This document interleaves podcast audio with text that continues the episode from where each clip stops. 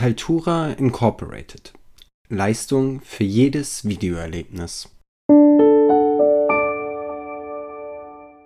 Servus und hallo und willkommen beim Spekulanten Podcast. Mit mir, dem Marc. Ich hoffe, ihr habt die Woche soweit bisher alle gut überstanden. Wie oft schauen wir mittlerweile auf Videos? Ich meine nicht nur bei YouTube, auf Websites, im Fernsehen, sondern auch mittlerweile in Videocalls, beim Telefonieren über FaceTime, im Prinzip überall. Sie sind fester Bestandteil unseres Lebens geworden, wenn man mal so drüber nachdenkt.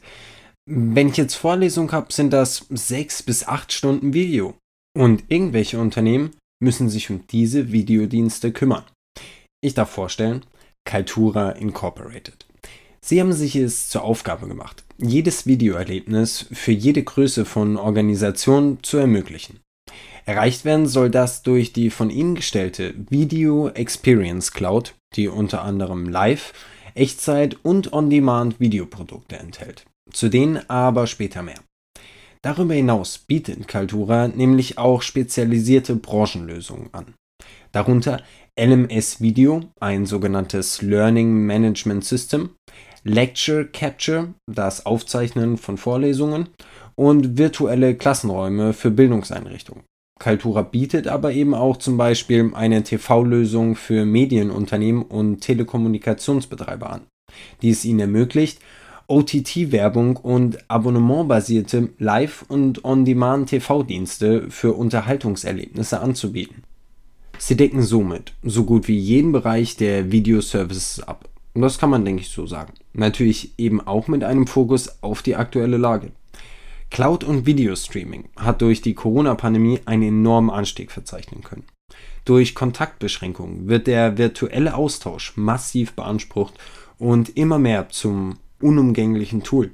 Die Kapazitäten von Unternehmen, die Streaming- und Cloud-Dienste anbieten, kommen teilweise an ihre Grenzen. Und Startups und Unternehmen wie Kaltura haben sich eben auf diese Nachfrage frühzeitig spezialisiert und können durch innovative Lösungen jede Branche mit spezifisch benötigten Diensten versorgen.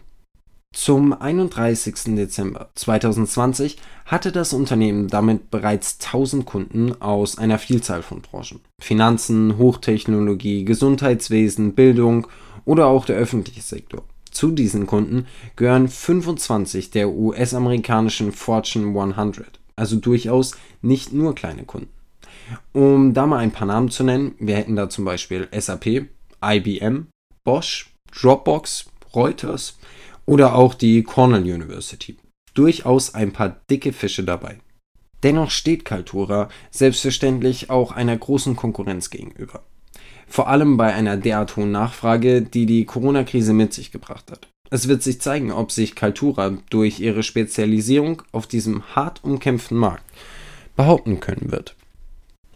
Ich werde euch jetzt im Detail nicht Stück für Stück die verschiedenen Produkte von Kaltura erklären. Ich denke, das wäre nicht allzu spannend. Aber ich denke, man kann das gut zusammenfassen, indem wir einfach sagen, dass sie wirklich so gut wie alles im Video, Streaming, Hosting, Dienstbereich abdecken oder eben auch On-Demand-Lösungen, das bedeutet auf Abruf.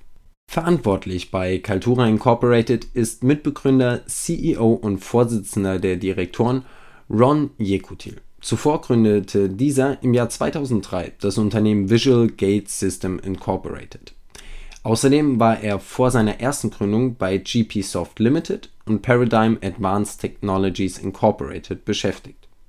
Seit 2017 wird Herr Yekutil von CFO Jaron Gamasi unterstützt, der bei Milestone Sport Limited und Contera angestellt war. Hinzu kommt Michael Zur, ebenfalls Mitbegründer von Kaltura. Er ist Präsident und COO. Vor der Gründung Kalturas gründete Herr Zur Sayota Incorporated, ein Unternehmen für Online-Sicherheit. Die letzte erwähnenswerte Persönlichkeit ist CTO Sergei Liakovetsky. Zuvor arbeitete er 20 Jahre lang bei Amdocs Incorporated, einem Unternehmen für Telekommunikationssoftware. Also, wir haben noch zwei der Gründer dabei und ein Team von absoluten Unternehmern. Gefällt mir. Aber bisher hat das Unternehmen in den Jahren 2019 und 2020 Nettoverluste in Höhe von jeweils 15,6 bzw. 58,8 Millionen US-Dollar erwirtschaftet. Aber immerhin bei einem richtig stabilen Umsatzwachstum. Für genauere Infos, was die Zahlen angeht, einfach einen Blick auf unsere Seite riskieren. Warum ich euch das Unternehmen genau heute präsentiere, hat aber auch seinen bestimmten Grund. Kaltura plante bereits den Börsengang vor mehr als zwei, drei Monaten. Allerdings war die Nachfrage einfach nicht hoch genug. Aufgrund dessen haben sie sich erstmal dazu entschieden, den IPO nach hinten zu verschieben.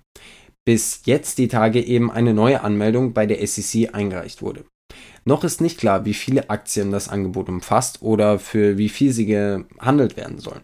Aber es ist immerhin klar, sie sollen dann immerhin wirklich mal handelbar sein. Bisher wissen wir nur, dass das Unternehmen das Listing an der Nasdaq unter dem Symbol KLTR plant. Für mich persönlich ist das einzigste, aber auch ein ziemlich großes Problem die Verluste.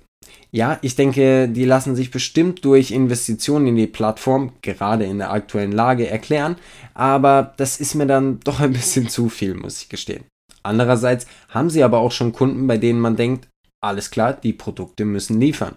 Ich denke mal, wir müssen uns nicht darüber unterhalten, wie wichtig Videoinhalte überall werden. Was man auch immer vom aktuellen Online-Unterricht halten mag.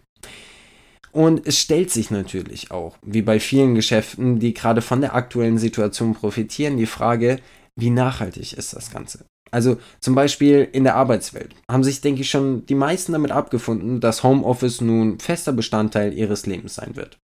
Was Unis und Schulen angeht, sieht das, denke ich mal, etwas anders aus.